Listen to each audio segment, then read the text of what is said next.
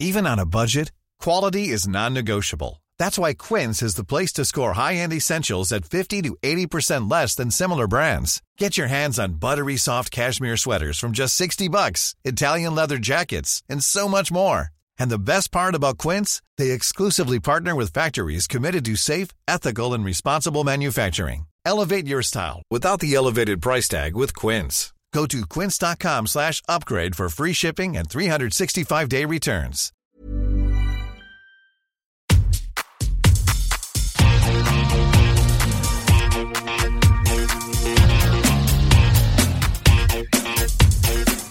Hola, soy Cristina Mitre, periodista y autora del blog de Beauty Mail. Bienvenidos a mi podcast, donde todas las semanas charlaré con los mejores expertos de la cosmética, la nutrición, el fitness y el bienestar, para que te sientas bien y te veas mejor.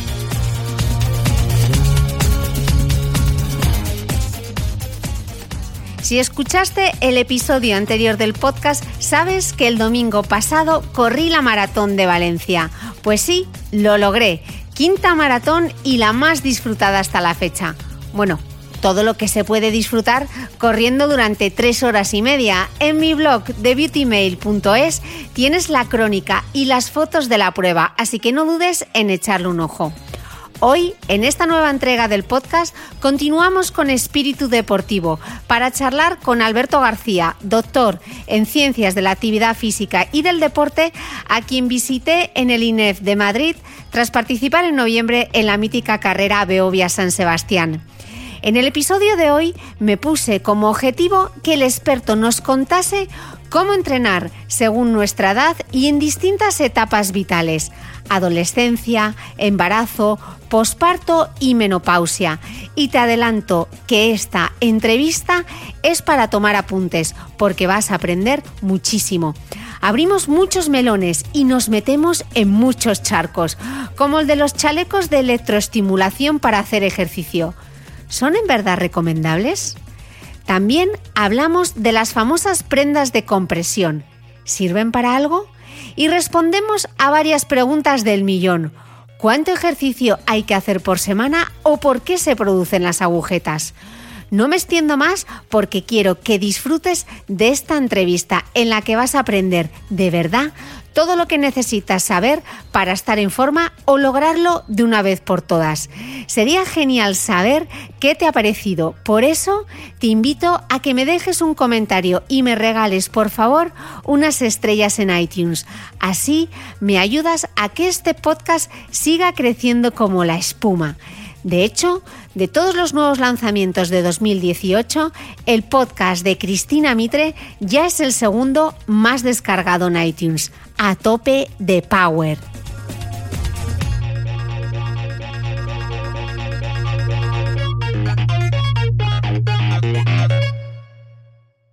Bueno, y de la Beovia San Sebastián, donde sabéis que he estado eh, enfrentándome a esas cuestas este fin de semana, de nuevo en Madrid y tengo la suerte de estar de nuevo otra vez en la Facultad de Ciencias de la Actividad Física y del Deporte. Hoy mi entrevistado es eh, Alberto García Bataller. Él es doctor en Ciencias de la Actividad Física y del Deporte, es profesor titular en INEF de natación, triatlón, planificación y entrenamiento de alto rendimiento. Fue además entrenador del equipo olímpico femenino de triatlón entre 2000 y 2018 y es director del curso de experto universitario en deporte y mujer. Y os podéis hacer una idea que hoy de lo que vamos a hablar es de deporte y mujer. Bienvenido, Alberto. Hola, buenos días, Cristina. Muchas gracias por contar conmigo. No, muchas gracias a ti. Ya hacía, ya hacía tiempo que tenía ganas de, de, ponerte cara en persona, no, no, pues a través del podcast. Yo tenía muchas ganas porque además os contaré que yo contacté a Alberto a través de Twitter y de repente no me contestaba el tweet y yo diciendo, ojo, con las ganas que tengo que venga Alberto al podcast y me contesta por LinkedIn y me dice, bueno, es que no solo, eh, no solo te conozco, sino que sigo el podcast. Así que ilusión enorme que estés aquí hoy con, con nosotros y que hablemos de, de esa parte de la mujer y el deporte que a veces está tan esa parte oscura del deporte, ¿no? Eh, más que oscura, que durante mucho tiempo no se le ha hecho caso y con suerte las mujeres, hablando de alto rendimiento, han entrenado como los hombres y las que no son de alto rendimiento, pues han ido haciendo lo que iban pudiendo. Pero afortunadamente desde hace un tiempo a esta parte cada vez más se le ha dado importancia, se sabe que hay que hacer cosas diferentes, se sabe que hay problemas de lesiones específicos de la mujer que hay que hacerles caso y cada vez más hay más entrenadores desgraciadamente pocas entrenadoras, que ese es otro tema del que habría que hablar porque no hay tantas entrenadoras o aquí en la facultad cada vez estamos viendo que entran menos mujeres, menos chicas en, los primeros cursos. Entonces, bueno, eh, hay que ver, pero la verdad es que cada vez más se conoce y cada vez hay más interés en conocerlo. Eh, leí un texto tuyo que mm, me gusta mucho esta frase para arrancar el episodio de hoy, que decías, en el deporte la manera de afrontar la igualdad entre géneros es aceptar las diferencias y utilizarlas para mejorar el entrenamiento y el rendimiento de la mujer. ¿Cuáles son esas diferencias eh, para, para, empezar, entre un hombre y una mujer, desde el punto de vista físico y del rendimiento? desde el punto de vista físico está claro, primero el tamaño. Las mujeres suelen tener, un, en cuanto a estatura, longitud de, de segmento, suele ser menor. El porcentaje de masa muscular, el porcentaje de masa muscular en hombres es mayor, el porcentaje de grasa en mujeres es, es mayor. Entonces, todo eso ya va generando diferencias que hace que el entrenamiento no tenga que ser igual. Luego, por otro lado, el tamaño de la cadera. La mujer suele ser más ancha, con lo cual nos va a generar problemas en la rodilla problemas de suelo pélvico distintos al de los hombres, más que problemas, eh, a mí me gusta hablar más de, aspectos específicos que hay que entrenar, es decir, a, nadie se le ocurriría entrenar igual a un corredor de 100 lisos y a un corredor de maratón, o a una lanzadora de peso y a una nadadora.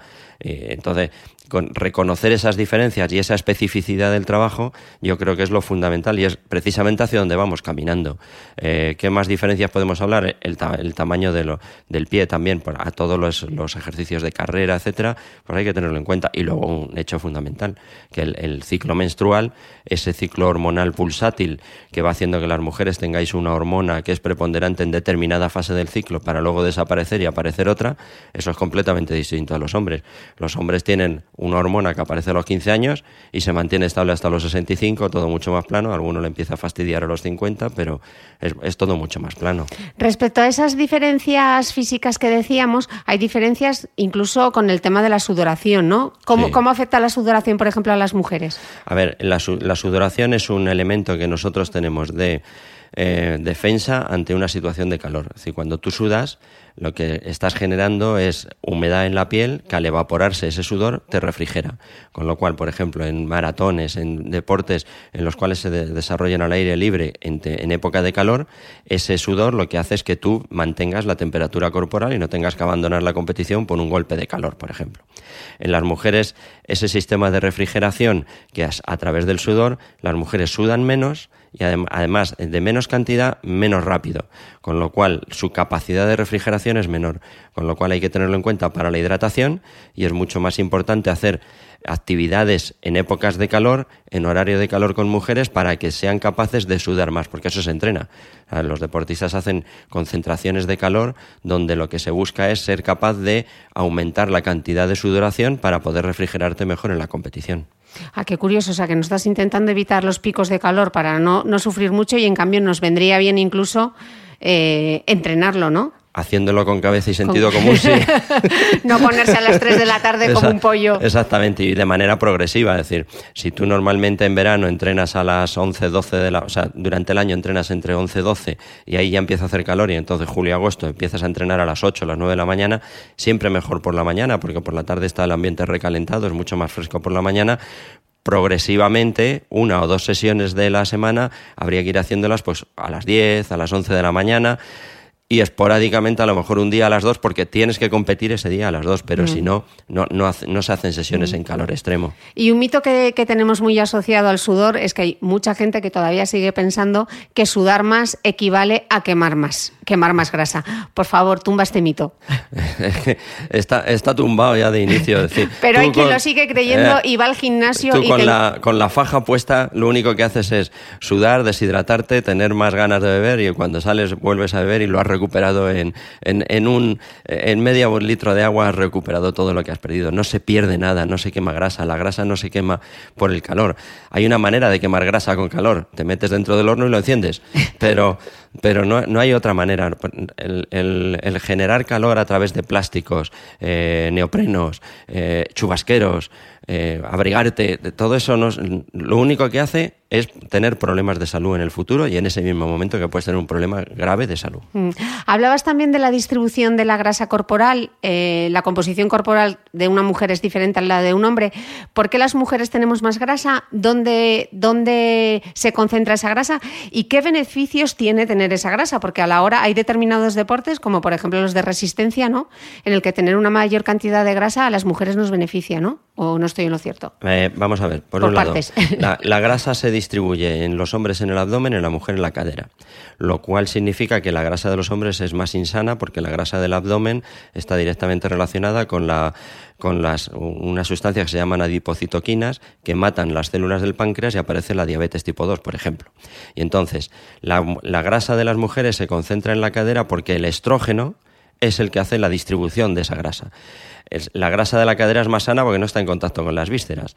Esa grasa esa grasa, lo que, lo que pasa es que cuando viene la menopausia, al desaparecer el estrógeno, hay muchas mujeres que te dicen, es que yo ahora, hasta ahora tenía la cadera ancha y ahora encima tengo barriga, claro, porque esa grasa se está acumulando en la zona del abdomen, igual que en los hombres, al desaparecer el estrógeno. Entonces lo que hay que hacer es trabajo de resistencia aeróbica, un poquito de trabajo de fuerza, para que esa grasa no aparezca en el abdomen. Eso por un lado. Por otro lado, el porcentaje de grasa en mujeres es más alto porque es una, se necesita un mayor porcentaje de grasa para eh, poder llevar todo lo que es, es el posible embarazo, etcétera. Hay un porcentaje de grasa saludable, hay un porcentaje de grasa para deportistas de alto rendimiento.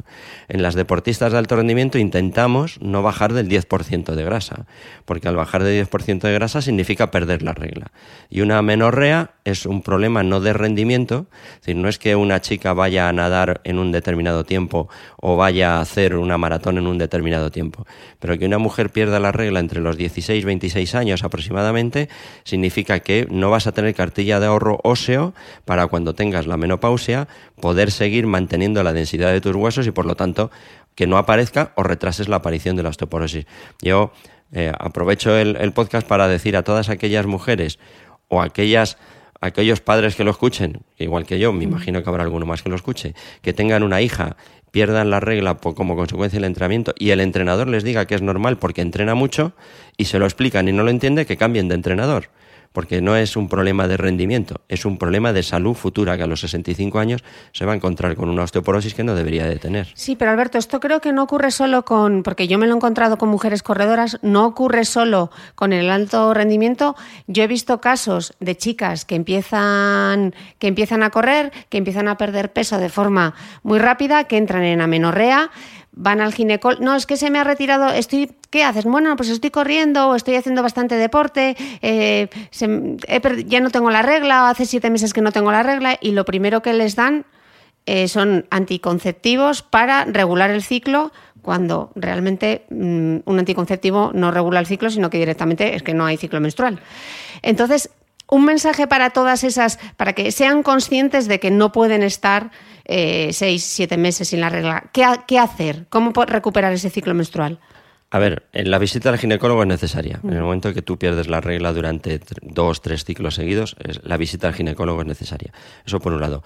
Por otro lado, si ves que pierdes la regla y ha habido un cambio muy drástico en tu vida porque has empezado a hacer deporte y eso ha hecho que regules tu alimentación aunque sea de manera sana, entonces lo que hay que hacer es ver volver a regular ese ejercicio físico para hacer un poquito menos, para hacerlo más progresivo, regular un poco la ingesta calórica, y, valorar cuál es la ingesta calórica de una semana y volver a coger una ingesta calórica sana, sigue manteniendo la, alimentación sana, pero con una ingesta calórica sana, es decir, aumenta tu nivel de calorías, porque normalmente la menorrea es una relación, es bueno, la famosa triada de la mujer que está relacionada con el ejercicio, con la alimentación, entonces hay que tener mucho cuidado en ese aspecto. Entonces, el ginecólogo es necesario Eh, la píldora es, uno de los, es una de las maneras de regularlo, pero como tú muy bien dices, eso no es regular la regla, simplemente retiras todo el ciclo y lo único que haces es sustituir la, carga hormonal en las pastillas, pero habría que ver por qué se ha retirado a la hora del entrenamiento y restablecer ese equilibrio,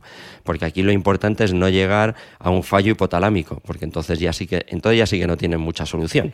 Explícanos esto del fallo hipotalámico, ¿qué significa? Eh, el hipotálamo es el que regula todas las, eh, todas, eh, las descargas hormonales y todas las regulaciones del cuerpo, ¿vale? Esto hay un ginecólogo amigo mío, José Luis Neiro, que lo explica muy bien.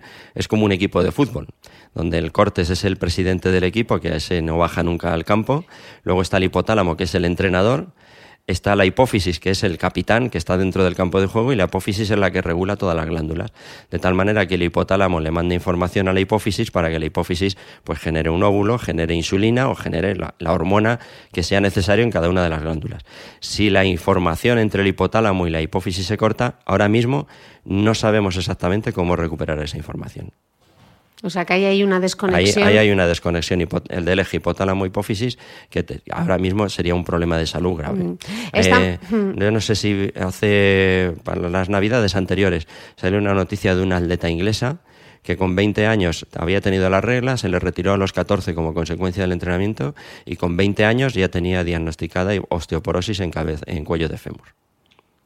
Porque, se le, porque había cortado completamente el eje, no le había hecho caso había seguido entrenando y tenía un problema ya grave de cadera. Una chica con 20 años con osteoporosis en cuello de fémur es un, es un problema grave. Claro, porque normalmente nos preocupa, empezamos a preocuparnos de la osteoporosis cuando llegamos a la menopausia, eh, que ya mm, poco podemos hacer y lo que vosotros decís, ¿no? Que hay que estar metiendo dinero en la huchita ósea entonces, vamos a hablar un poco de cómo podemos prevenir, teniendo en cuenta que con la menopausia perdemos ese factor protector de los estrógenos. Em, ¿Cómo podemos prevenir esa osteoporosis? ¿Qué ejercicios eh, son buenos para una mujer de cara, de cara a la prevención? primero, si nunca has hecho ejercicio y estás en los 49, 50 años, ya empiezas a tener desarreglos, etcétera, es el momento que te plantees de empezar a hacer ejercicio. A la mejor prevención de la osteoporosis es hacer ejercicio. ¿Qué tipo de ejercicio? Hombre, el zumba está bien, está divertido y te echas unas risas. El yoga te relaja y te mantiene concentrado. El pilates te ayuda a tener una postura correcta y respiración perfecto. Pero hay que hacer ejercicio que genere estrés en el hueso. ¿Y eso qué es? Pues eso es correr, eso es andar, eso es hacer marcha nórdica, eso es hacer salto a la comba, eso es bajar escaleras, porque al bajar la escalera fuerzas más la musculatura y entonces se genera más tensión en la zona de inserción y entonces hace que no se pierda eh, densidad ósea. Aquí el problema ya no vas a generar hueso, lo importante es no perder la que tienes.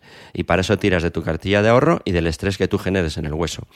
Y lo siento mucho por vosotras, pero hay que ir al gimnasio. Y hay que hacer fuerza. Y hay que hacer fuerza de verdad. ¿Por qué nos da tanta.? Yo la verdad es que quiero animar aquí a todo el mundo a que pruebe la fuerza.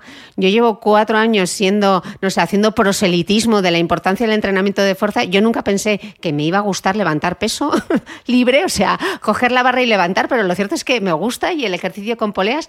Pero en general, ¿por qué crees que a las mujeres nos da eh, incluso cierto mm, repelús? Eh, ver las mancuernas o la pesa rusa? Hay varias cosas por un lado, no es, en principio no es muy divertido. Estar metido en una sala levantando pesas y demás no es muy divertido. Segundo, eh, suele haber gente rara, gente que se mira al espejo y hace ruido ¡oh! cuando levanta y demás. Entonces tampoco te encuentras cómoda. Y tercero, eh, piensas que te van a salir bultos porque vas a hacer fuerza, entonces te van a salir muchos músculos y demás. Por hacer el trabajo de fuerza de tres días a la semana, tres días a la semana, no sale ningún bulto de musculatura. Eh, los deportistas que se ven muy definidos muscularmente y que tienen mucha musculatura son deportistas que hacen cinco y seis veces de fuerza a la semana, sesiones de dos horas en el gimnasio, levantando mucho peso.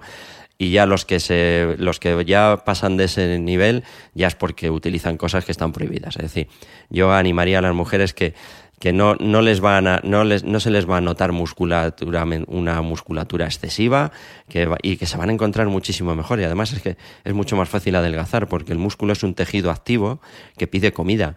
Tú cuando corres y dejas de correr después de ducharte ya no hay gasto calórico, pero cuando haces una sesión de fuerza en el gimnasio durante 3-4 horas después se mantiene el gasto calórico porque ese músculo necesita alimentarse para poder recuperarse de esa sesión de fuerza que has hecho. Si se adelgaza mucho más, ganas tono muscular. Hay muchas veces que te encuentras con una persona mayor y te dice, es que me duele, el, me duele la espalda, me duele el cuerpo, pero como soy mayor, pero no es, no es el, ese no es el problema. El problema es que como no ha hecho fuerza, y ha ido perdiendo masa muscular, porque cada año de vida después de los 50 años perdemos como un 1% de masa muscular si no trabajamos fuerza, llega un momento en que tu propia musculatura no puede sujetar el esqueleto. Mm. Y te duele el esqueleto porque no eres capaz de sujetarlo. el trabajo de fuerza es uno de los trabajos ahora mismo que sabemos que es mucho más sano. Ahora, bien hecho con cabeza, claro. Claro, cualquiera que nos esté escuchando ahora dice, vale, fenomenal, voy a hacer trabajo de fuerza, Alberto. ¿Y por dónde empiezo? Que no he, no he cogido una mancuerna en mi vida. ¿Qué tengo que hacer? Pues lo primero, buscar un profesional que te oriente. Lo primero. Porque hay ejercicios que si tú tienes un nivel de fuerza suficiente, no pasa nada. Pero hay ejercicios que si los haces sin haber hecho fuerza nunca, te vas a lesionar. Y si te lesionas o te duele un codo, mañana ya no vas a hacer fuerza porque la fuerza te ha hecho daño. Entonces, primero, buscar un profesional. Segundo, empezar de manera progresiva. No vas a empezar levantando pesas, vas a empezar trabajando con las máquinas, con las poleas, con poquito peso, cogiendo una buena técnica de ejecución del ejercicio, dónde tengo que colocar las manos, cómo tengo que colocar la espalda, cómo tengo que colocar mis rodillas y todo eso progresivamente al cabo de los cinco o seis meses que vas haciendo ese trabajo, empiezas a levantar peso libre, vigilado primero, y luego ya empiezas a hacer tu trabajo, no con tanta vigilancia, pero sí, por favor, llevado por un profesional. Sí, que vamos, que para trabajar la fuerza no hay que subir, no hay que coger el TRX y hacer piruetas del circo del sol, o sea que hay ejercicios súper básicos que se pueden hacer hay ejercicios de sentadilla una pierna, sentadilla con dos piernas sin ningún peso, porque si tú no has hecho fuerza nunca, simplemente con que levantes el peso de tu cuerpo, levantándote y subiéndote de la silla, de una silla, ya estás haciendo fuerza. Y ahora seguro que están pensando, eh, y vale, eh, estamos diciendo que tiene que ser, porque las mujeres somos así de estructuradas, tres días por semana, yo, tengo, yo tengo que trabajar la fuerza. Entonces me vale una clase colectiva donde cogemos una barra con unos pesitos, luego nos ponen eh, unas tobilleras con lastres. ¿Eso nos vale o no nos vale? Como iniciación al trabajo de fuerza puede valer puede valer porque tú nunca has hecho, hay un profesor que te va a dirigir, que te va a corregir, son ejercicios normalmente con poco peso, con lo cual eso te va a valer. Pero pasados dos, tres meses, eso ya, eso solo ya no te va a valer.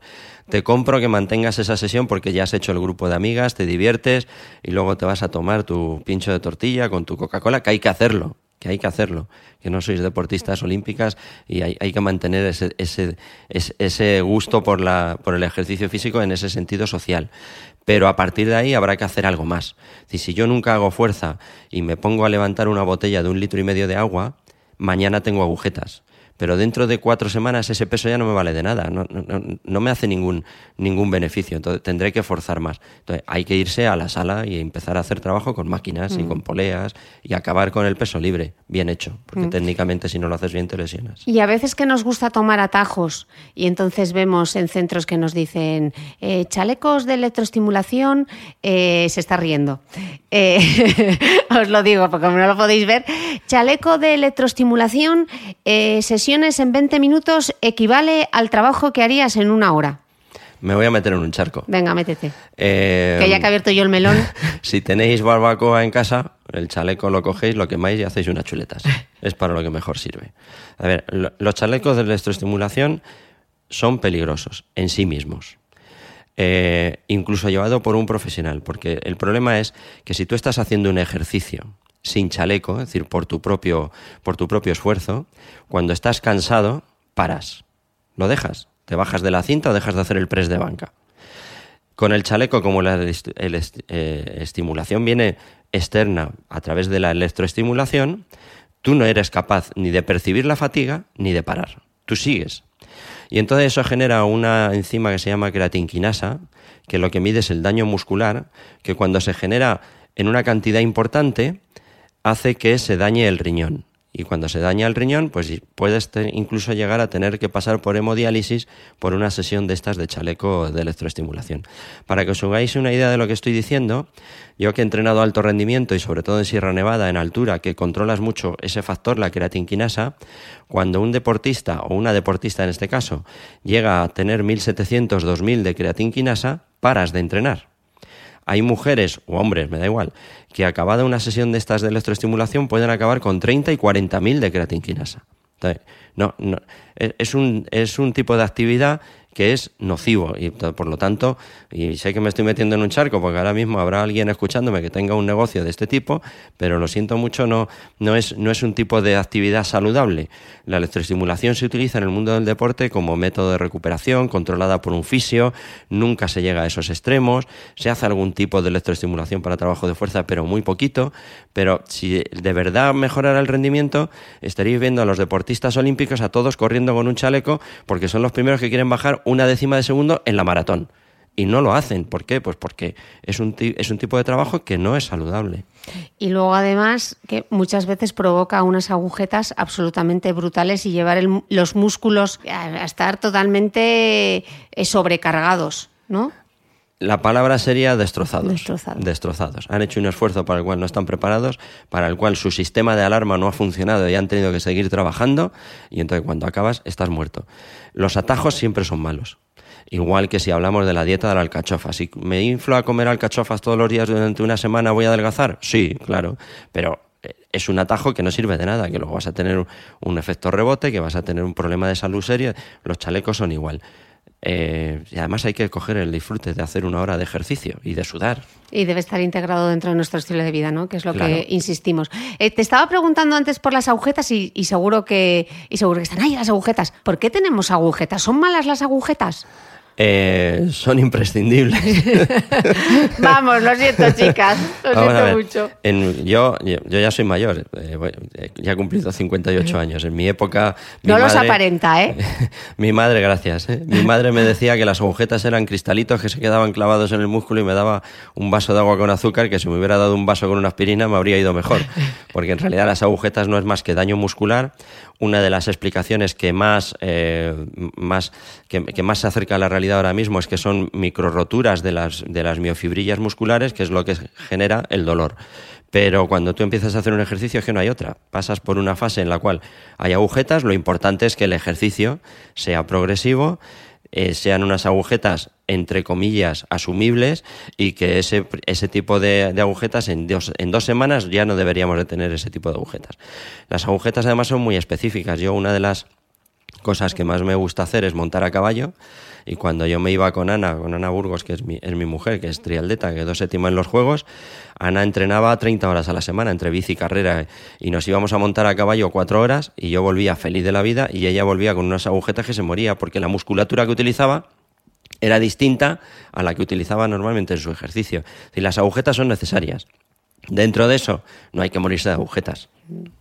Y para las agujetas no hay mejor receta que seguir haciendo deporte, ¿no? Seguir haciendo deporte, estirar un poquito, baños de contraste de agua fría con agua caliente, pero hay que seguir haciendo deporte. Bueno, me decía ayer Alberto cuando estaba volviendo de la Beovia, que es como un peregrinaje volver desde allí, eh, me dijo, bueno, si tienes unas medias de compresión, póntelas porque es para lo único que sirven. Eh, venga, otro charco. otro charco. las, medias de compresión sirven para recuperar la musculatura después de un esfuerzo. De hecho, esa compresión que es progresiva desde, desde el pie hasta la zona superior del, del gemelo, lo que hace es que el retorno venoso sea mejor y por lo tanto la recuperación muscular se, se haga mucho mejor. Nosotros para lo que lo usábamos cuando estábamos en el equipo olímpico de triatlón era para los viajes de avión largos, esto cuando te ibas a Pekín o te ibas a Nueva Zelanda a competir, claro, llevabas las medias de compresión para no llegar con el pie como un botijo. Y entonces, pero es para lo que sirve, para recuperar y para si tú corres eh, no está demostrado que correr con ese tipo de medias tenga menos tenga menos lesiones de gemelo o que el gemelo se te cargue menos. Sí que es verdad que en situaciones como la veo hoy, que hace frío, que el clima no, acompaña, una media larga, no tiene por qué ser de compresión, protege el gemelo porque el gemelo y el sóleo son dos músculos que eh, reaccionan mucho ante el estrés y ante el frío. Y puedes tener una lesión de gemelo de sóleo simplemente porque la temperatura exterior es muy alta. Entonces, pues como, como método para ese factor del frío y de la temperatura, de la climatología, perfecto. Pero si esperas que es por mejorar el rendimiento, porque los calambres, los calambres no vienen por ahí, los calambres vienen por fatiga muscular, entrena fuerza, mm. entrena fuerza de gemelo, entrena fuerza del pie, sobre todo de apoyo del pie eh, trabaja, la, estira bien el gemelo y el sóleo y, no, tendrás problemas de ese tipo de calambre y luego hidratarte. Pero la mayor parte de los problemas de calambre de gemelo no vienen por hidratación, sino que vienen por fatiga muscular. Bueno, de hecho el gemelo es uno de los puntos, ¿cuál es, es una de las lesiones habituales en mujeres, ¿no? ¿Cuáles son las lesiones más habituales que tenemos nosotras? A ver, hay una que es la estrella, que es el ligamento cruzado anterior de la rodilla que hay muchas más roturas de cruzado anterior en mujeres que en hombres. Lo que pasa es que hasta ahora las mujeres no hacíais fútbol, ni rugby, ni tenis, ni entonces no se tenía, no, no pasaba desapercibida. hay muchas veces que una mujer de 60, 65 años iba al médico a hacer su primera revisión de osteoporosis, le hacía la prueba del cajón de rodilla y decía, pero señora, ¿no se da usted cuenta que tiene el cruzado roto? Dice, no, yo hace unos años me caí, me hice daño en la rodilla, se me inflamó, me dolió, pero como se me pasó, pues ya está. Y para hacer vida normal, el cruzado anterior se puede hacer. Es más, eh, Raúl González Blanco ha estado jugando al fútbol con un cruzado anterior roto, sin operar. Pero con entrenamiento de fuerza y de equilibrio y de propiocepción se puede hacer. Ana, mi mujer, ha quedado séptima en unos Juegos Olímpicos con el cruzado anterior roto sin operar y, y sigue sin operar. O sea, se puede hacer trabajos que no signifiquen cambios de ritmo, eh, frenadas, eh, eh, ahora que están muy de moda las carreras de montaña, la bajada en montaña es peligrosa para el cruzado. ¿El cruzado por qué se rompe más en mujeres? Porque la cadera es más ancha, el ángulo de incidencia de tibia, del fémur sobre la tibia del perón es distinto, hay más tendencia a que las rodillas se coloquen hacia adentro por desequilibrio muscular, volvemos al entrenamiento de fuerza, y además los días anteriores a la ovulación y luego durante la fase posovulatoria, la relaxina el estrógeno genera un pico a la hora de la ovulación y el estrógeno tiene un efecto sobre los ligamentos que les hace perder tensión. Si además le sumamos la relaxina, que es la hormona que, generáis cuando vais a dar a luz para que la sínfisis del pubis dé de sí, tenemos el cóctel, el para que en esos días una mala posición del pie al caer, la rodilla se vaya y se rompa el cruzado. Otro factor importante en mujeres es la fascitis, la fascitis plantar eso se da como consecuencia igual del estrógeno, de la relaxina que hace perder tensión al arco plantar, incluso el pie se llega a aplanar en, eso, en días de regla, días de ovulación, y eso hace que la fascia del pie, la parte pues, inferior de la planta del pie, sufra. Y además en verano vais con chanclas. Mm. Y las chanclas no es el mejor calzado, es muy finito, muy plano. Además las lleváis entre los dedos, hay que ir sujetándola con los deditos. Entonces, yo no digo que eso os cueza el pie durante el, el verano. Usar chanclas, pero que vayan sujetas al tobillo y tengan un poquito de tacón. Eh, y luego todo el tema del suelo pélvico. El suelo pélvico es fundamental en mujeres. Ah, yo no concibo que un, entrenamiento de una chica de 16, de 20 o de una mujer de 40 no tenga dos sesiones a la semana de trabajos específicos de suelo pélvico. Eso es fundamental.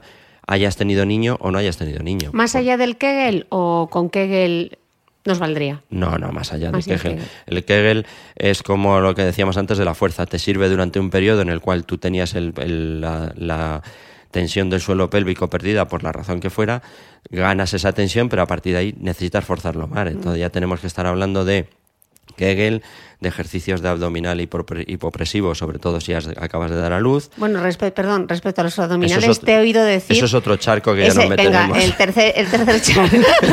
ya te estaba viendo venir. Eh, luego, habría que trabajar toda la musculatura del core, todos los ejercicios que se hacen de pilates, de mantenimiento de posiciones isométricas, etcétera. Trabajo con el balón suizo, y yo creo que Con la fútbol, ¿no? Con el fútbol.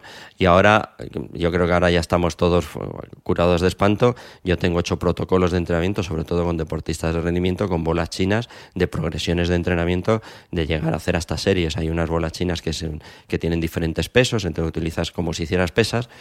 son 12 semanas de entrenamiento, pero ahora mismo una mujer que haga de, ejercicio físico es fundamental que su entrenador sepa que tiene que trabajar el suelo pélvico. Sí, pero ¿cuántos entrenadores de alto rendimiento? O sea, ya no voy a bajar a las corredoras populares o a las que vamos habitualmente al gimnasio. ¿Cuánto entrenador de deportista de élite hace esto? teniendo en cuenta que en los últimos Juegos Olímpicos el medallero era casi todo medallas ganadas por mujeres. Pero ¿cuántos realmente tienen esto en cuenta? Me... Venga, otro No- charco. No, no- no voy a poder volver aquí a la parcela. Pocos. Pocos. Pocos. eh, te voy a decir unos porque no lo conocen y desgraciadamente otros porque ni les importa. Eh, pero ya no a alto rendimiento. Es decir, cualquier mujer que esté yendo a, un- a una sala de musculación, a un gimnasio, con un entrenador personal, y ese entrenador personal no trabaja con ella ejercicios específicos de suelo pélvico un par de veces a la semana, no pierdas el dinero. Cambia. ¿no? Porque el suelo pélvico es uno de los aspectos específicos de mujer que hay que, hay que entrenar, desde los 15 hasta los 80 años. Y no solo cuando vas a tener un niño o cuando lo has tenido, que es cuando normalmente se acuerda todo el mundo, porque la matrona te lo dice y de pronto descubres que hay una cosa que había que trabajar. Eh, tener en cuenta que el suelo pélvico es tan importante que hay mujeres que tienen pérdidas de orina por estornudar, por estornudar, no por correr ni por saltar, por estornudar. Eh, y aquí quiero hacer otro, otro énfasis. El trabajo abdominal clásico, el de las manos en la cabeza, el de subir las piernas, todo lo que entendemos como abdominales. Si yo hablo de abdominales, todos tenemos una imagen de ejercicio abdominal. Ese tipo de trabajo abdominal en mujeres, en chicas entre 15, 18, 20 años, que el suelo pélvico todavía está en formación, está prohibido porque ese tipo de abdominal presiona las vísceras hacia atrás y hacia el fondo del suelo pélvico y va a generar problemas en el suelo pélvico que van a generar luego problemas cuando tenga 30, 35, 40 y ya no digamos si tiene un niño. El trabajo abdominal de mujer se tiene que ir hacia el trabajo de core, trabajo con el fútbol, trabajo de ese tipo, pero no trabajo abdominal del clásico. Y hay estudios que empiezan a demostrar que incluso en hombres es perjudicial ese tipo de, de Y- trabajo abdominal. Y, el que nos esté escuchando ahora dirá, vale, no quiero hacer eso. ¿Y dónde encuentro yo información sobre dónde veo yo esos ejercicios? ¿Qué meto en YouTube? ¿Qué busco en Google? Ah, es, es muy fácil, hay muchísimos vídeos en YouTube, muchísimo trabajo en Google y simplemente es meter entrenamiento suelo pélvico mujer y te salen 18.000 vídeos. No todos son los adecuados, pero bueno, ahí ya está el sentido común de cuando los veas, hay, progr- hay, hay eh, gente que, que lo está haciendo muy bien y que vienen progresiones ya establecidas, y hay, hay, hay muchísimo. Hey, it's Ryan Reynolds, and I'm here with Keith, co star of my upcoming film, If, only in theaters, May 17th. Do you want to tell people the big news? All right, I'll do it. Sign up now and you'll get unlimited for $15 a month and six months of Paramount Plus Essential Plan on us. Mintmobile.com slash switch. Upfront payment of $45 equivalent to $15 per month. Unlimited over 40 gigabytes per month. Face lower speeds. Videos at 480p. Active Mint customers by 531.24 get six months of Paramount Plus Essential Plan. Auto renews after six months. Offer ends May 31st, 2024. Separate Paramount Plus registration required. Terms and conditions apply if rated PG. Imagine the softest sheets you've ever felt. Now imagine them getting even softer over time. That's what you'll feel with Bowl and Branch's organic cotton sheets. In a recent customer survey, 96% replied that Bowl and Branch sheets get softer with every wash. Start getting your best night's sleep in these sheets that get softer and softer for years to come. Try their sheets with a 30-night guarantee. Plus, get 15% off your first order at bowlandbranch.com. Code BUTTERY. Exclusions apply. See site for details. A mí me gustaría que, nos contases un poco cómo debería ser el deporte eh, o la actividad física en las distintas etapas de la mujer, ¿no? Eh, que empezásemos por la pubertad, que viésemos ese otro cambio que experimenta la mujer, que es el embarazo y el posparto, y luego la parte de la menopausia. ¿Qué debería hacer? Eh, y además, desde aquí hay que animar a todos esos padres y esas- eh, todas esas madres a que sus hijas hagan deporte. Las últimas estadísticas son brutales, o sea, solo un 14% de las niñas entre 13 y 17 años se mantienen activas y eso tiene unas consecuencias ya no solo a nivel físico, sino también emocional, factor de sociabilización, etcétera. ¿Qué ejercicio eh, debería hacer eh, una niña en la pubertad? El siguiente podcast lo grabamos en Lisboa. Te van a echar. Porque esto, estos son como Vas cuatro... a venir a pedir asilo político. Estos son cuatro o cinco podcasts. no, lo decía por la cantidad de información. Sí. Vamos a ver. Es que, es que es un mundo eso. Ya. Primero, las- normalmente las niñas tienen que hacer unas cosas diferentes a las de los niños y normalmente tienen que entrenar más. Eso, por ejemplo, la Federación de Natación lo tiene muy bien regulado porque las edades de competición son diferentes. Me explico. Las niñas de categoría infantil son niñas de 13-14 años, mientras que los niños de categoría infantil son niños de 15-16. Como todos tienen el Campeonato de España en la misma fecha, el 24 de junio, todos hacen la misma planificación y el grupo de entrenamiento entrena igual, con lo cual te aseguras que las niñas de 13 entrenen como los niños de 15, que es lo que tiene que pasar. Una niña tiene que entrenar como un niño de dos años mayor que ella. De esa manera consigues que todas, porque cuando se regula el ciclo menstrual, una, niña que ya es una mujer, puede hacer cualquier tipo de trabajo que un, que un, niño de dos años más de edad. Con lo cual, si tú entrenas a una niña de 13 años como un niño de 13 años, estás perdiendo el tiempo. Se aburre, ve que no mejora y a los 17 lo deja, deja de hacer deporte. Eso sería lo primero. Tener claro que hay etapas de formación en las cuales la niña tiene que entrenar más que un niño de esa misma edad. Porque además les ganan. Tú estás acostumbrado a ir a carreras populares. Mm. Cuando estás esperando a que te pongan la medalla, el podio y demás, hay carreras de enanos. Y normalmente en las carreras de enanos de 10, 11 años, las tres primeras que entran son niñas. Y el cuarto es un niño. Que además, por mal, por desgracia todavía entra llorando porque le han ganado niñas.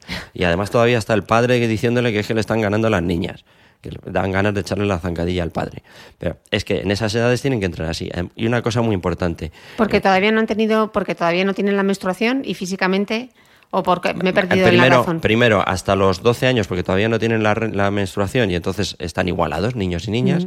A partir de que la menstruación aparece, empieza a haber cambios, pero durante los 12, 13 años que todavía no se ha estabilizado el ciclo menstrual, tienen todavía más fuerza. Y a partir de la menstruación empiezan a aparecer maduraciones mucho más rápidas en mujeres.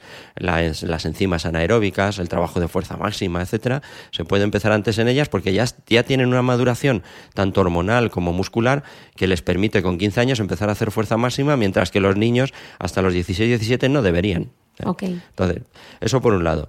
Luego llegamos a la edad normal, entre los 18 hasta los 40. ¿Qué puede pasar? Lo principal que puede pasar, que te embaraces. El embarazo, estás embarazada, no estás impedida ni enferma. Mm. Tienes que hacer ejercicio. Claro, pero el problema muchas veces, eh, perdón que te interrumpa Alberto, el problema muchas veces es que eh, una mujer llega al embarazo, no ha hecho deporte, eh, ha dejado de hacer deporte probablemente, pues como nos ha pasado a muchas de nuestra generación, en tercero de BUP fue la última vez que, hizo el test de Cooper o fue a clase de gimnasia.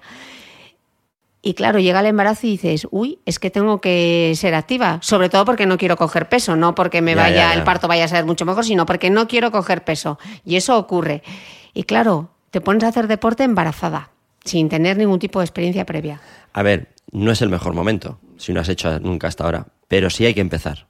Lo, que, lo mismo, hay que empezar en manos de un buen profesional de la actividad física y un ginecólogo, que sepa bien lo que hay que hacer y lo que no hay que hacer. Porque todavía hay ginecólogos que te dicen no hagas deporte, no hagas nada, estás embarazada. Y entonces hay que buscar a alguien que entienda lo que es. yo tengo tres mujeres embarazadas entrenadas, y, pero son cinco, porque una ha tenido tres niños y le he entrenado los tres embarazos. Uno de ellos de alto riesgo porque era mujer de 42 años con, posibilidad de aborto, que ella solo la entrené porque tenía detrás a un ginecólogo que me iba orientando y que íbamos haciéndolo los dos a la vez y, y le hemos llevado al parto, ha tenido un niño de 3 kilos y vive feliz y no ha tenido ningún problema. Incluso la matrona nos felicitó por el suelo pélvico que tenía con 42 años. O sea que hay que perderle el miedo, hay que hacerlo, hay que tener ciertas pautas, hay que tener en cuenta que el ejercicio físico en embarazo previene la, diabetes gestacional, la hipertensión gestacional, previene la ganancia perdida y, la pérdida de peso luego después. las mujeres que hacen ejercicio, el parto tiene una duración menor, eh, la, recuperación es mayor, hay menos tendencia a la depresión posparto, es decir, son todo beneficios, pero hecho con cabeza. ¿Y qué pautas son las que deberían tener en cuenta? Las básicas, las que no nos podemos olvidar. Las básicas, hidratarte más porque al final tienes, eh, llevas el feto y tienes que hidratarte más, porque si hay una falta de agua, el, sistema es muy inteligente y a la que no va a quitar el agua es a la madre, porque si se muere la madre se muere el feto, le va a quitar el agua al feto y puede tener problemas, hay que hidratarse más. Segundo, no pasar nunca del 80% de la frecuencia cardíaca máxima. Y hay que quitar ejercicios. Hay que quitar todo lo que sean ejercicios balísticos, de contacto, y ejercicios en los que pueda haber caída.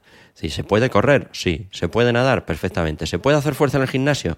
Perfectamente. Yo, esta chica que te digo de 42 años, Carolina, hola Carolina, si lo escuchas. Eh, estuvimos en el gimnasio y claro, la miraban con cara rara, porque ella iba con siete meses de embarazo al gimnasio y hacía pesas adecuadas a lo que ella estaba haciendo, a, lo que, a su estado. Entonces hay que hacer trabajo de fuerza y, pero todo lo que es a la otra chica que entrené, que era triatleta, a partir del tercer mes quitamos la bici. No porque no pudiera hacer bici. Te vas a la carretera, te tira un coche y tienes un problema porque está. Pues hacíamos spinning que se podía hacer. se puede hacer casi todo menos, eh, incluso correr se puede hasta el cuarto o quinto mes puedes correr. Eh, se puede hacer de todo menos lo que sean ejercicios de golpeo, boxeo, que ahora está muy de moda, mm. eh, esfuerzos muy balísticos, etcétera. Eso habría que quitarlo. Y si, por ejemplo, el esquí, no en sí por el esquí, sino porque se hace en altura. Y entonces todo lo que sea entrenamiento en altura, estando embarazada, hay que intentar evitarlo. O con excesivo calor, Vale, y estabas diciendo el tema de la frecuencia cardíaca, o sea, siempre con el pulsómetro. ¿Y qué es lo que ocurre si se eleva demasiado la frecuencia cardíaca? Si estás por el 80%, si estás por encima del 80% de tu frecuencia máxima cardíaca. A ver, ¿Qué puede ocurrir? eh, ¿Y cómo se calcula? Para que lo tengan en cuenta. Los entrenamientos siempre con pulsómetro para vigilar precisamente el pulso. más los pulsómetros, tú puedes poner una línea de seguridad en la cual te avisa que estás pasando de 152 pulsaciones, te da un pitido y ya sabes que tienes que bajar el ritmo, ¿vale?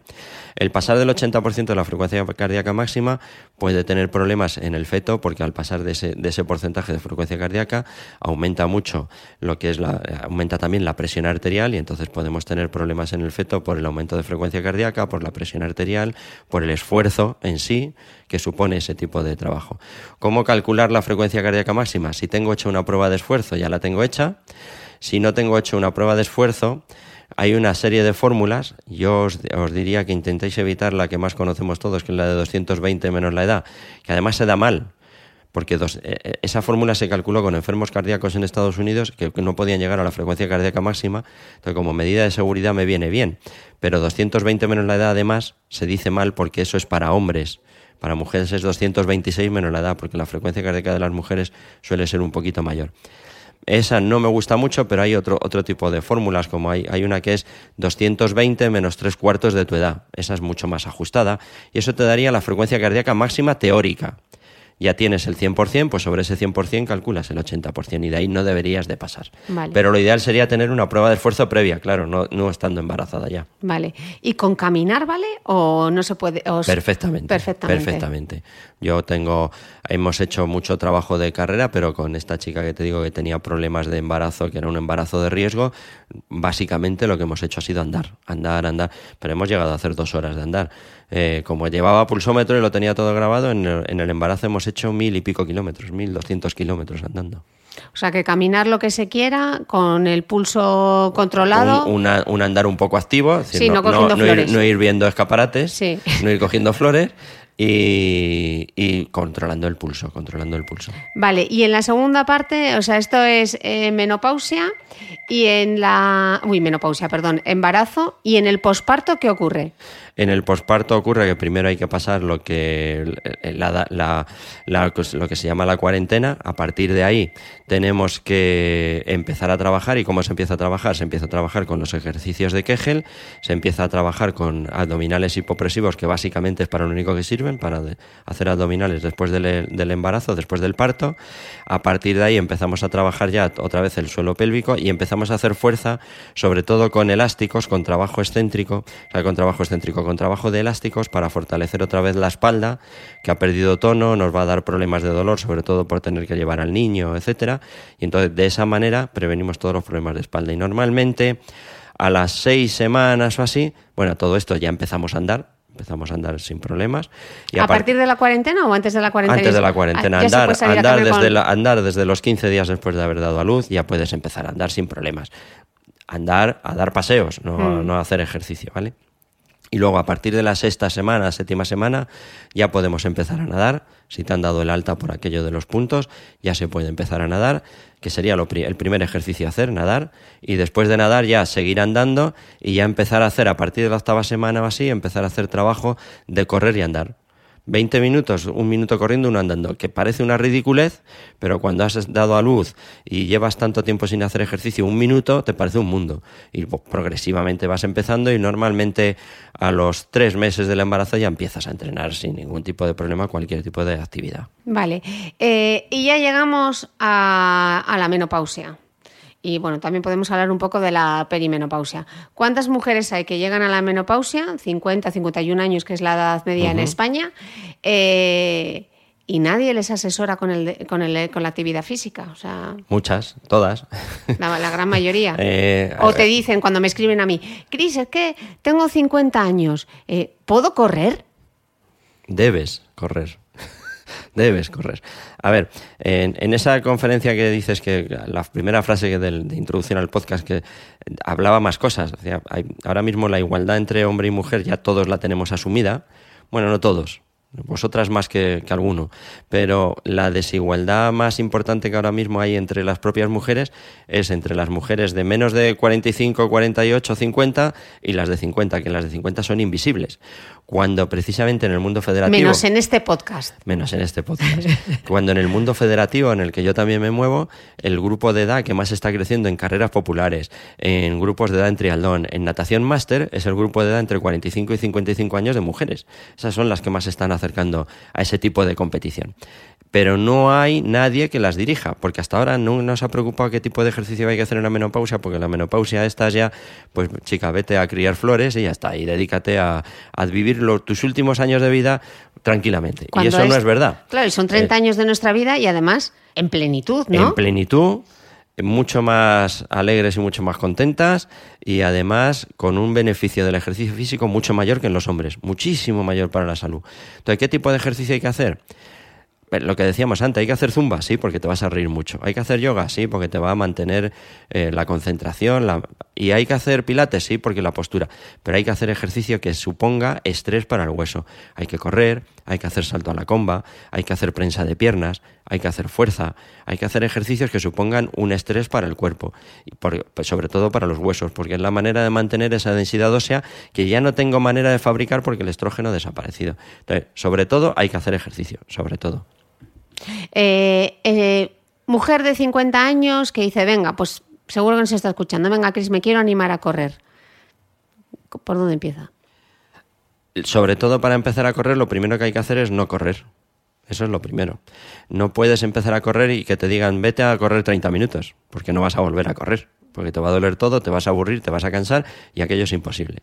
Para empezar a correr una mujer o cualquier de 50 años o cualquiera que no haya corrido nunca se empieza haciendo trabajo de fuerza de tobillo con gomas, la flexión de tobillo, la extensión de tobillo, eh, tres veces a la semana, tres series de 10 repeticiones con una goma elástica, primero que sea más elástica, luego poco a poco vas ganando en tensión. Se trabaja haciendo propiocepción. ¿Y eso qué es? La propiocepción es la capacidad que tiene el organismo de, sin tener, sin ver un segmento corporal, generar la acción muscular necesaria para que no te caigas, por ejemplo. O saber cómo tienes colocado el pie y colocar el otro pie para que mantengas el equilibrio. Entonces, la propiocepción hay un ejercicio muy facilito para trabajar. Te pones en un sitio que no te, no te puedas hacer daño si te caes y simplemente te pones con apoyo de un pie. Quitas un pie y dejas apoyado solo un pie. Vas a notar que tu pie, el que está en apoyo, trata de equilibrar. Y que es muy fácil. Cierra los ojos ya verás cómo ya no es tan fácil. Si una vez que has cogido ese ejercicio lo vas haciendo bien, hay alguien que te va empujando, que te va haciendo, o que vas tú jugando con una pelota contra una pared, que luego le pones un bosu debajo del pie y vas haciendo un plato más inestable, etcétera, vas trabajando la propiocepción. Y a los 15 días de haber empezado a hacer eso, empiezas a correr. Pero no empiezas a correr, empiezas a hacer carrera y andar. Lo que normalmente llamamos cacos. Entonces haces a lo mejor 20 minutos y haces un minuto de carrera, uno andando, dos, a la siguiente dos minutos de carrera, dos andando, a la y así hasta que llegues a 30 minutos, que a lo mejor pasas pues 10, 12 semanas hasta que llegas a correr los 30 minutos, pero lo vas a correr a gusto y te vas a enganchar y vas a querer seguir corriendo ya toda tu vida. Claro, Alberto, pero es que a muchas mujeres se ponen a correr y lo primero que les dicen, güey, es que eso es malísimo para las rodillas. Claro, pero por eso primero hay que fortalecer el tobillo hay que hacer la propiocepción, para que la tensión de la carrera no llegue directamente a la rodilla, sino que el tobillo sea una zona donde ya paro el primer impacto y me protege la rodilla y me protege la zona lumbar, que también hay que protegerla. A partir de ahí hay que hacer cierto trabajo de fuerza, alguna flexión de piernas y simplemente el tono muscular que vas ganando por andar, por andar rápido, por correr y andar, las rodillas se van fortaleciendo. De todas maneras, si hubiera un problema de rodilla, una condromalacia, un problema de desalineación de la rótula, etcétera, eso ya habría que trabajarlo o bien con fisio o bien en un gimnasio equilibrando la musculatura para que esa rodilla no sea tan inestable. Eh, nosotras que somos muy de... Vale, pero ¿cuántas veces? ¿Cuánto tiempo? Ya sé que es muy difícil eh, eh, concretar en cada caso, pero a todas esas mujeres que nos están escuchando, ¿cuánto de ejercicio hay que hacer realmente? ¿Cuántas sesiones? ¿Con qué intensidad? Para estar eso, para sentirte, ya no estamos hablando ni de una cuestión de talla, ni siquiera de una cuestión de salud, para sentirte bien, para que el deporte te siente bien y te haga sentirte, pues eso, a tope de power. Vamos a ver, eh, estaríamos hablando de para llegar a coger los beneficios del ejercicio, estaríamos hablando de unas 5 horas a la semana. Ahora bien, eh, ¿Tengo que empezar por 5 horas a la semana? No. Con que empieces con dos días de 30 minutos, vamos que chutamos. Y según vayamos progresando, pues iremos aumentando a 3 de 30 minutos. Y después pasaremos a una de 40, una de 30 y otra de 40. Y al final, dentro de un año, un año y medio, llegaremos a los 5 días que entre el gimnasio, la carrera, que haces una clase de spinning, otra de pilates, otra de zumba y no sé qué, y a otra cosa que te has apuntado en el gimnasio que ha salido nueva, por favor no os apuntéis al de glúteo, pierna abdominal, porque hacer al GAP, hacer trabajo de verdad. No, no, es que no sea de verdad ese tipo de trabajo, pero hay otras cosas que, que vienen mejor, hay que trabajar también la musculatura de los brazos, etcétera. Pues una vez que haya pasado un año, año y medio, a lo mejor ya estamos en esos cinco días de una hora. ¿sí? Que ninguna que esté escuchándome ahora que no haga deporte o que haga poquito esté pensando que, o ahora me voy a yo ahora a hacer cinco horas a la semana todos los días. No, empieza con dos días de 30 minutos y poco a poco vas progresando según le vayas cogiendo el gusto vete cogiendo amigas que vayan haciendo deporte, que te va a ayudar muchísimo. Los hombres somos más individuales y nos vamos con la bici, nos vamos a correr. Vosotras necesitáis un, tipo de, actividad que sea un poco más social y eso os va a dar mucho, mucho más apoyo. Entonces, ir buscando ese aspecto y dentro de un año estáis haciendo cinco horas y ni os enteráis y queréis hacer más, seguro. Eh, claro, pero. Porque yo ya he visto que tú haces hasta doble sesión de carrera, ¿no? yo que era nula. O sea, yo soy el claro ejemplo de que esto te termina enganchando. Pero bueno, no os creéis que, que, esto es la. Cuando dicen, no, es que salir a correr, la endorfina. O sea, no hay endorfina cuando estás corriendo. O sea, a veces, bueno, pues lo disfrutas mucho, pero hay mucho sufrimiento y hay, mucho, pasarlo mal. Y hay muchas veces que sales porque. Y es un entrenamiento de voluntad, porque, hoy te quedarías en tu sofá, tumbada, feliz de la vida, pero es como todo, es una cosa que tienes que hacer. Y cuando la haces y vuelves, dice, menos mal que he salido. Esa es la endorfina. Menos mal que he salido. Esa es la endorfina. Entonces, yo quiero que desde dos ejemplos diametralmente opuestos, para animar, porque muchas veces me dicen, pero necesito que me, que me animen. Alguien que es completamente sedentario y que dice, venga, le quiero dar una oportunidad. Simplemente con que saliese a caminar. Y, y tuviese dos días, esos dos días que salga a caminar, para comenzar, podría ser un primer paso dos, tres días andarte 35, 40 minutos, perfecto, perfecto. Vale, y, te llevas el podcast de Cristina y además pasas un buen rato. Y vas a llegar a la hora porque no se acaba. y luego, el siguiente caso, que ocurre muchísimo. Mujer eh, que ha empezado a correr, em, que ya es capaz incluso de correr hasta 10 kilómetros, pero que está estancada, que, te, que me escribe y me dice, es que no logro correr ni más tiempo ni más distancia. Sobre todo porque muchas empiezan con el running, porque yo siempre os digo que es el deporte de la conciliación, porque mm, lo puedes hacer tú sola a cualquier hora y cuando te apetezca y no necesitas muchísima inversión. Entonces, hay muchas mujeres que se encuentran estancadas con el ejercicio y como se estancan, lo, lo dejan. A ver, eso es algo normal. Entonces puede pasar, ese estancamiento puede pasar por varias cosas. Una, por falta de estímulo, porque siempre hago lo mismo. Salgo a hacer carrera continua y de vez en cuando hago algún cambio de ritmo, pero básicamente hago lo mismo. Eso puede ser una. una. Otra, que me pasa a mí mucho con la gente de triatlón que entreno, que no descansáis, que solo os preocupáis de que hay que entrenar, hay que entrenar, hay que entrenar, hay que entrenar.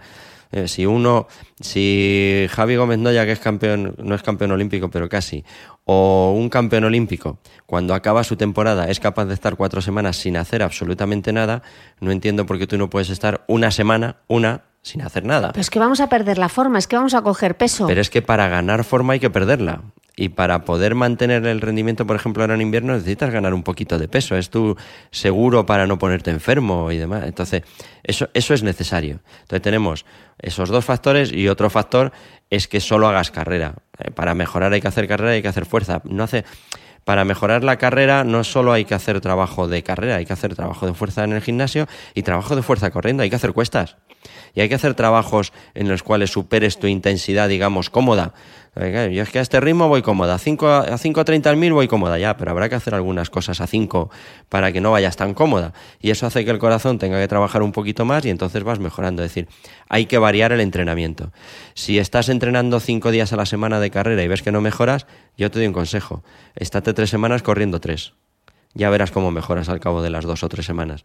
Porque esos dos días que has hecho de descanso, que a lo mejor haces pilates, yoga, o vas a nadar, o no haces nada, esos dos días al cuerpo le van a ayudar para recuperar, asimilar tu carga de entrenamiento de esos tres días y dentro de tres semanas estás corriendo mucho más cómoda.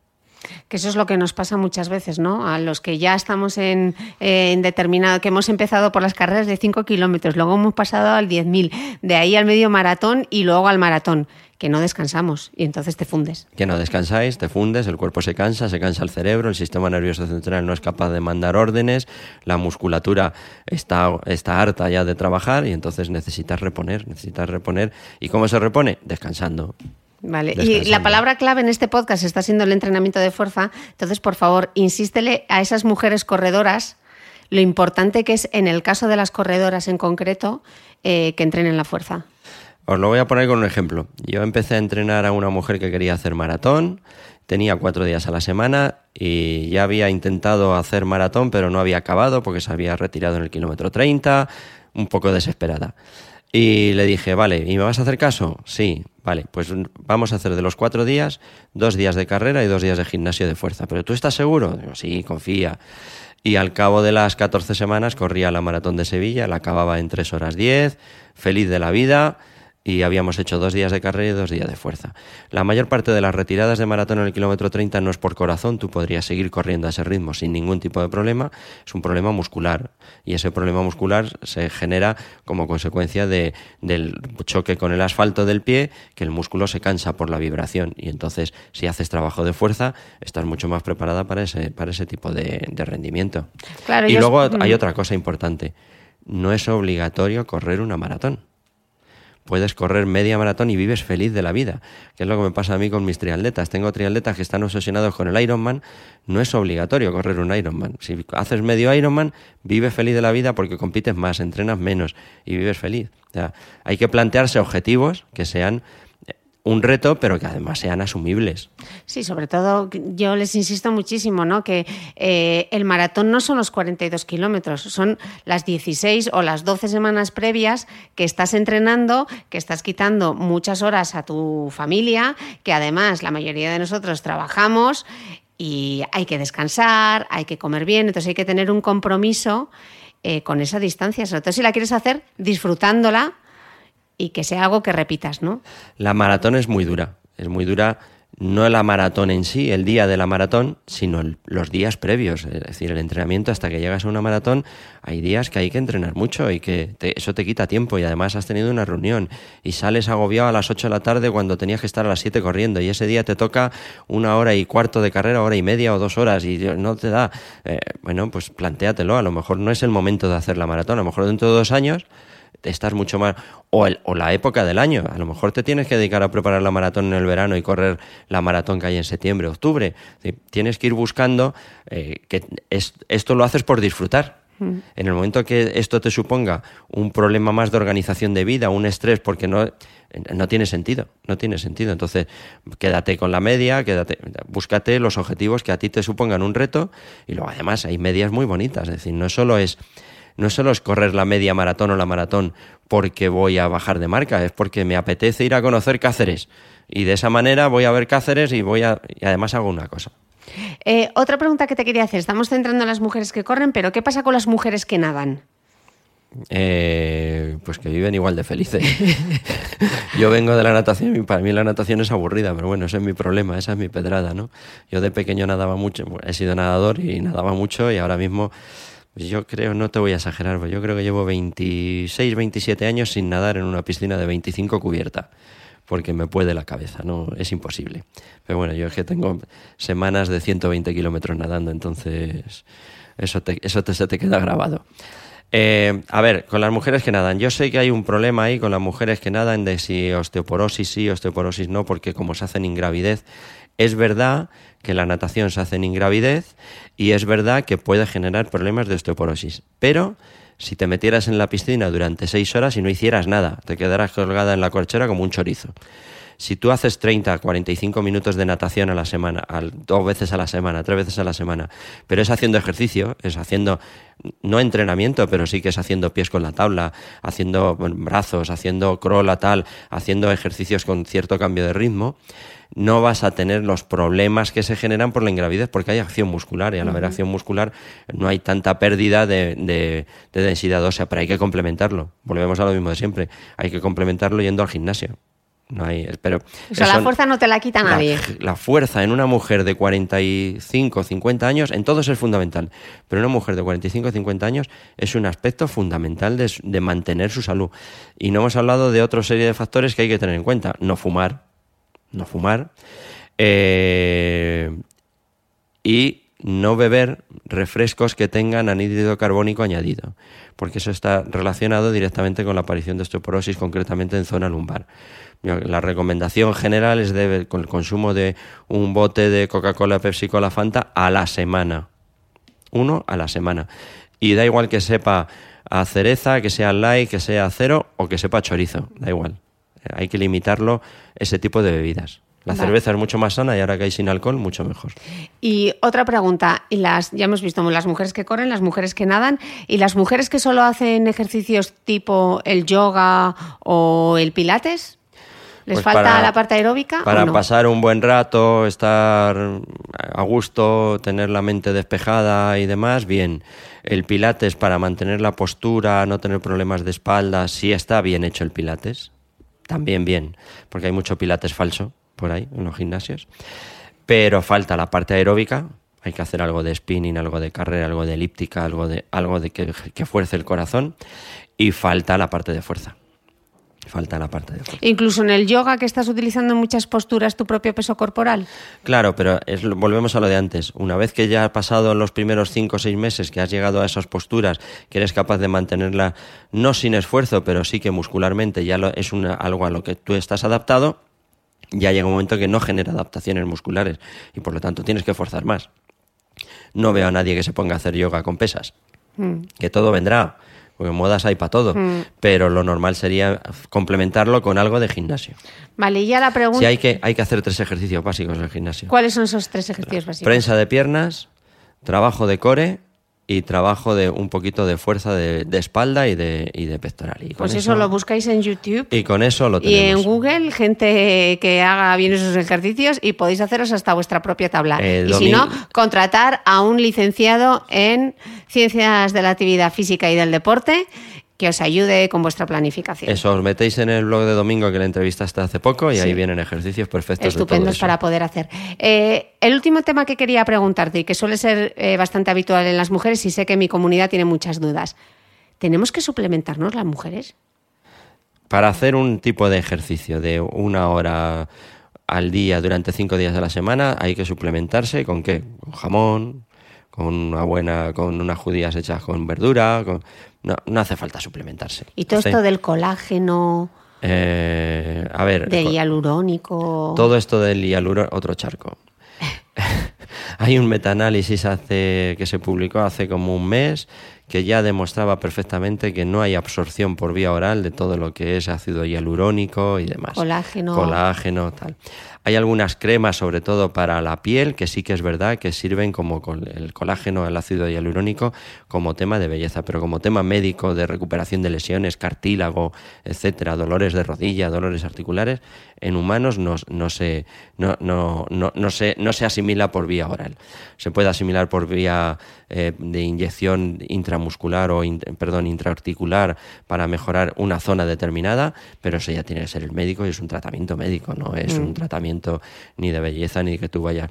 De complementación, hombre, las mujeres, el hierro siempre estamos ahí, al límite pero eso igual, tiene que ser a través de médico y lo único pues sí, que el hierro nunca sea solo hierro, que sea hierro, vitamina B y ácido fólico para contrarrestar esa parte de anemia que se tiene primero como consecuencia de que las mujeres absorbéis pero el hierro por vía oral, vía alimentación, y que segundo tenéis una pérdida de hierro todos los meses con el ciclo menstrual, con la regla, que se, se vienen a perder como 100, 120 miligramos de hierro diarios, entonces hay que reponer con hierro y poco más, para hacer ese tipo de actividad poco más. ¿Y complejos vitamínicos? Si comes bien, no es necesario comer un complejo un, multivitamínico. Si comes bien y comes de todo.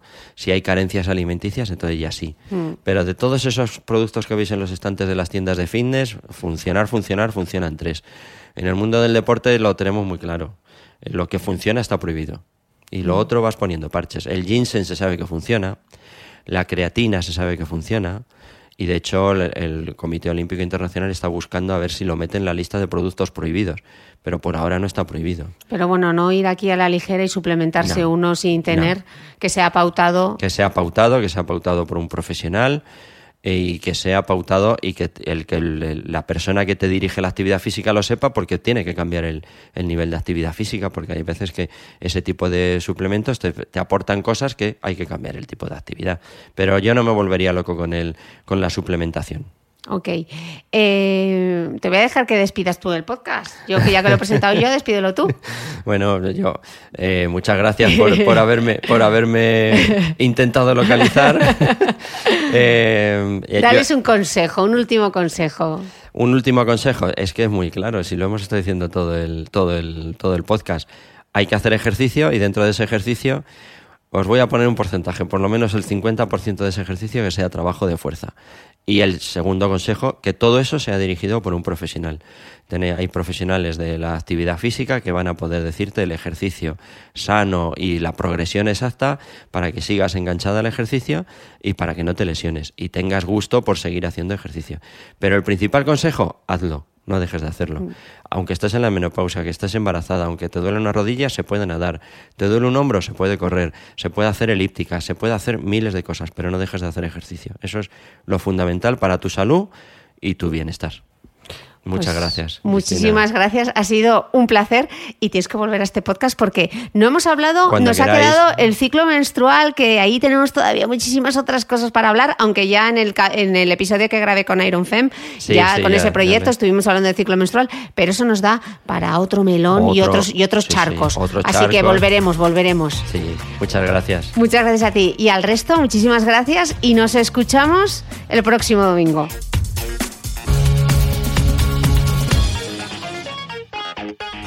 Si no quieres perderte ningún capítulo del podcast de Cristina Mitre, no olvides suscribirte a mi blog de beautymail.es y a cualquiera de las aplicaciones en las que puedes escuchar mi podcast, como Spreaker, Apple Podcast, Spotify o iVoox. Solo tienes que buscar el podcast de Cristina Mitre y darle a suscribir. Y un último favor, si entras en iTunes y me dejas un comentario y me regalas también unas estrellas, ayudas a que este podcast tenga cada vez más visibilidad y pueda seguir creciendo. Gracias de nuevo y te espero el próximo domingo con una nueva entrega del podcast de Cristina Mitre.